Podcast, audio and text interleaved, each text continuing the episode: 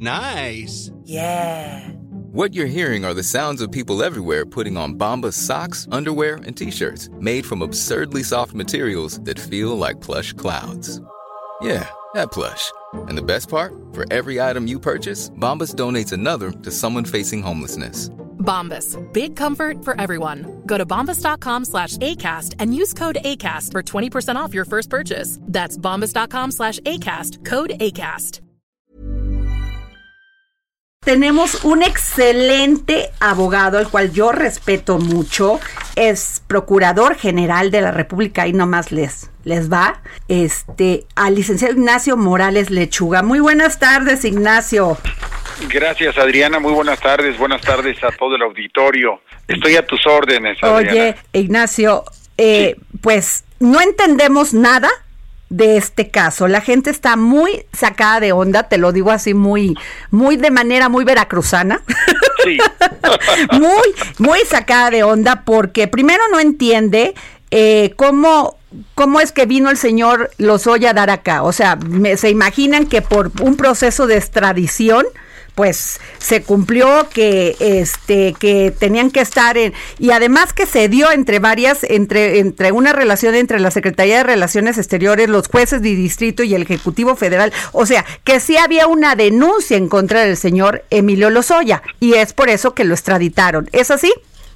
Sí, eh, efectivamente, no solamente la denuncia, sino que se ha abierto una expectativa enorme de la población sobre una gente que ejemplifica a la luz de los discursos del presidente y de muchos políticos como el non plus ultra de la corrupción del sexenio pasado. Así es. Así ha sido presentado. Entonces, cuando llega a México, es decir, después de haber huido en una investigación que data del año 2016, Fíjate nada. que de alguna manera se, se originó por la denuncia de Estados Unidos, por porque en Estados Unidos estaban analizando el tema Odebrecht y entonces allá apareció Emilio Lozoya, Pemex, la campaña política. Claro, de- porque de es una empresa Nieto. es una Sí. empresa pública. Exactamente. Entonces y desde allá que viene todo esto y después, interesante. eh, durante el fin del gobierno de Peña Nieto le echaron tierra.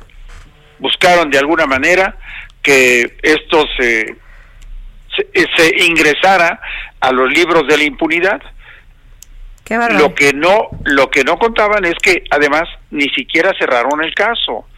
Dejaron ahí, como dicen, la cama revuelta y se fueron. Llega el nuevo gobierno. Pero empieza- había había manera de cómo cerrarlo o se les Bueno. complicó al cerrar o al quererlo cerrar. Yo, yo creo que el, el cierre tiene que ser de acuerdo a la ley.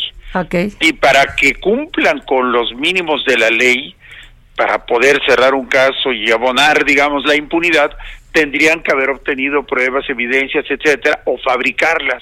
Y hubiera sido cavar el pozo más hondo, porque al final de cuentas de todo eso queda rastro.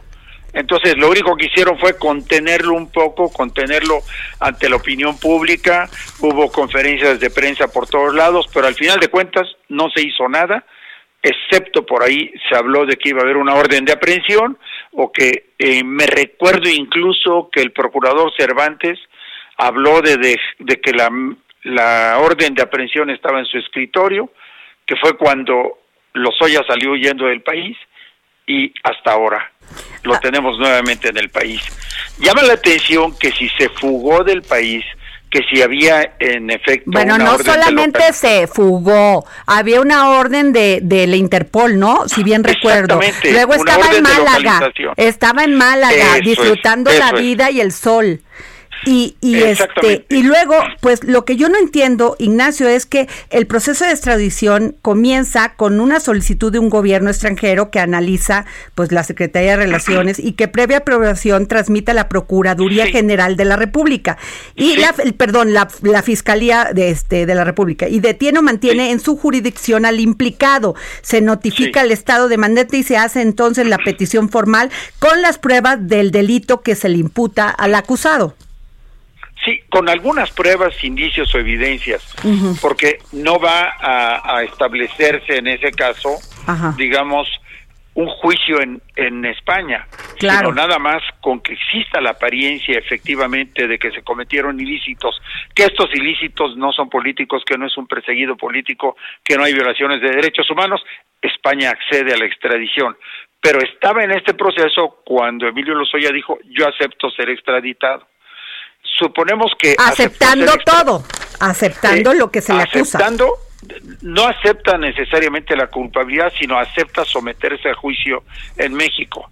Lo que muchos pensamos es que él ya estaba presionado por la, el proceso contra su madre, eh, contra el, pre- el pretendido involucramiento de su esposa, y que entonces de algún modo todo esto lo forzó y lo presionó para aceptar la extradición.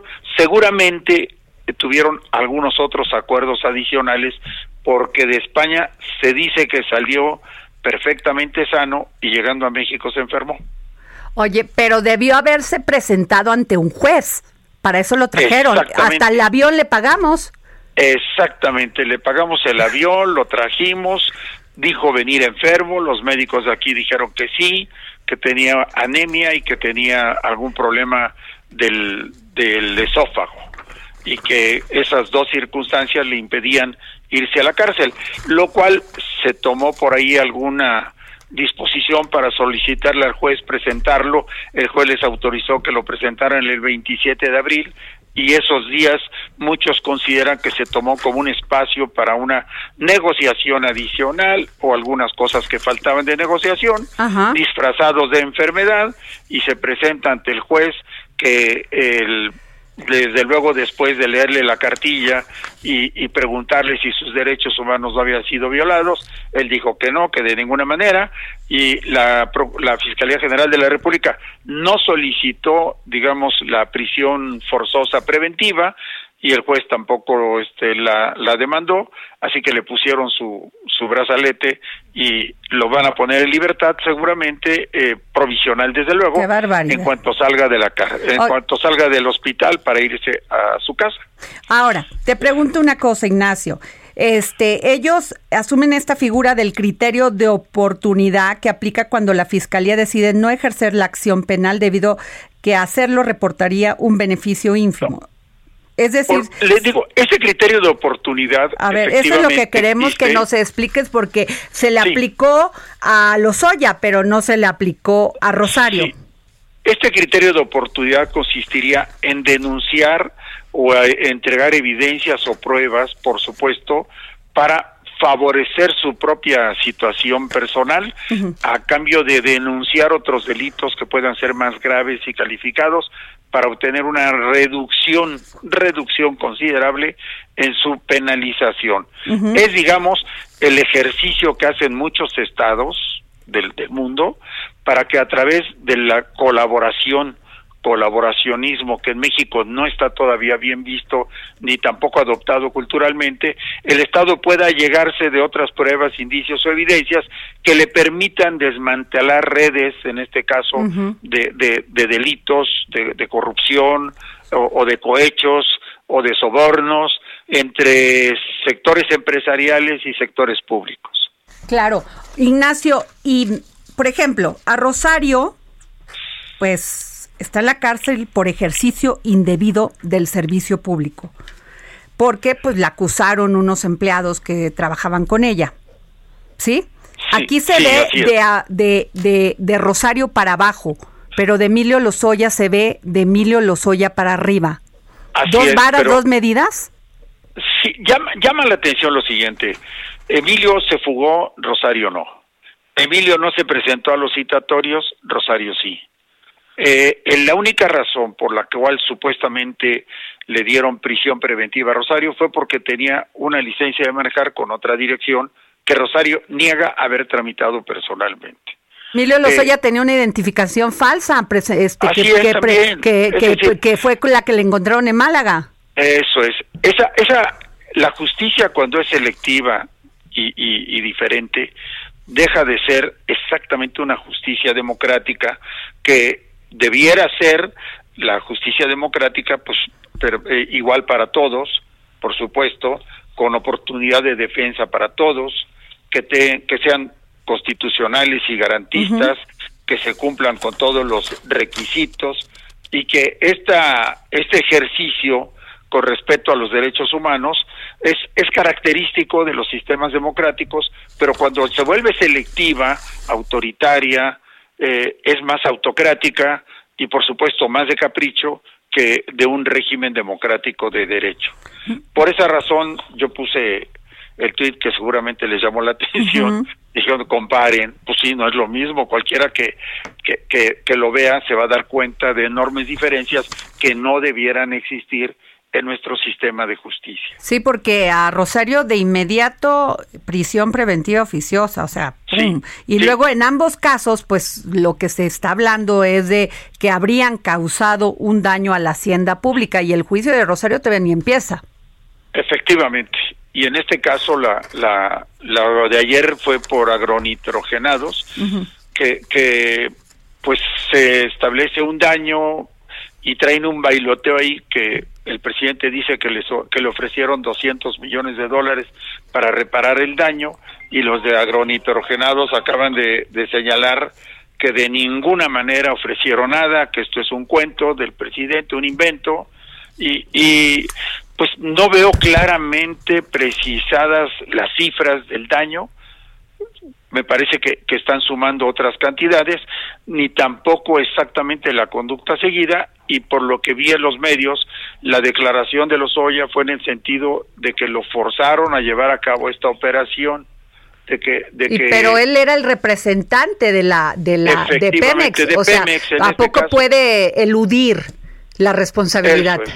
La- Efectivamente. ¿La puede eludir? No, no la puede eludir, por supuesto, hay una decisión. El problema sería saber si es una decisión unitaria o compartida, si esto pasó por el Consejo de Administración de Pemex y si los consejeros estuvieron perfectamente enterados de esta operación o a su vez existieron otros datos que los llevaron a tomar la determinación. Claro. Eso es muy interesante. Eso que dices es muy importante en todo este drama, porque eh, eh, si estuvieron, este, si sabían los consejeros o él tomó esa decisión unilateralmente. Porque además, ahí, ahí hay otra cosa. El eh, Pemex es un organismo descentralizado y, y, y como tal tiene autonomía. Y su órgano de gobierno máximo no es en- el presidente de la República en principio, él tiene funciones y facultades, pero es el Consejo de Administración de Pemex. Entonces, desde ahí tiene que, que existir el punto de partida de la Fiscalía, que seguramente ya debe tener esta investigación más que cubierta con- documentalmente hablando, Ajá. y por otra parte, pues la demostración del daño causado al patrimonio de petróleos mexicanos. Claro, fíjate que eh, estoy leyendo que se le imputa el delito de cohecho porque sigue siendo director de Pemex, se reunió con los representantes de Odebrecht, quienes le solicitaron su apoyo para resultar ganadores de contratos de obras públicas. Le prometieron 6 millones de dólares para obtener obras como la refinería de Tula, faltando al principio de objetividad como servidor público. Sí, y bueno, y dice una honestidad, de esto claro. que eso es lo que el, el Ministerio Público le está acusando.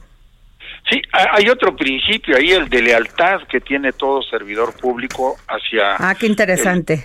Ajá, el, el principio no solamente de objetividad, sino de lealtad. Lo que no estoy seguro es que en aquella época el delito, cuántos años, cuántos años tenía para prescribir, es decir, no sé si ya prescribió, pero esto esto va a ser materia de otra de otra de otra entre sí, Sí. pero Ignacio verdaderamente esto porque además eh, muchos hablan de que se violó el debido proceso al tenerlo eh, este más de 72 horas que es lo que marca la ley que puedes tener lo, este lo que pasa es que la fiscalía puede decir que no lo tuvo, Ah, sino que estuvo en el hospital por razón Ah. del estado de salud que cuidaban, que tenía, y que ahí se encontraba bajo resguardo, por supuesto, de la autoridad, pero de ninguna manera exactamente a disposición de la fiscalía y que no declaró nada durante ese tiempo porque estaba a disposición del juez y que el juez lo admitió lo, lo posibilitó y el juez ayer para para de alguna manera consolidar su criterio y, y limpiar ese punto le preguntó expresamente que si sus derechos humanos no habían sido violados y Lozoya dijo que no. No pues cómo van a ser violados si está todo dar en la suite presidencial pues sí claro digo No, pero pero de algún modo cubrieron la forma cubrieron las cosas. Que dos varas, dos medidas, Ignacio, para impartir justicia y eso es precisamente lo que los mexicanos ya no queremos, que haya impunidad. Sí, yo creo que estamos todavía carentes de una política criminal objetiva, es democrática con respecto a los derechos humanos y con algunas normas de excepción para lo que es crimen organizado, delincuencia organizada y violencia. Y esto tiene que ver desde el tema de la policía, la seguridad ciudadana, la cultura, las políticas sociales, pasando por los jueces, luego por los reclusorios y la reinserción social. Y esto traemos un retraso tal vez de 40 años, no sé cuánto. Pues qué barbaridad. Te agradezco mucho al licenciado, agradecemos aquí los micrófonos del dedo en la llaga al licenciado Ignacio Morales Lechuga, un gran abogado y ex procurador general de la República. Gracias, Ignacio. Gracias. Planning for your next trip? Elevate your travel style with Quince. Quince has all the jet-setting essentials you'll want for your next getaway, like European linen, premium luggage options, buttery soft Italian leather bags, and so much more. And is all priced at 50 to 80% less than similar brands. Plus, Quince only works with factories that use safe and ethical manufacturing practices. Pack your bags with high-quality essentials you'll be wearing for vacations to come with Quince. Go to quince.com/pack for free shipping and 365-day returns.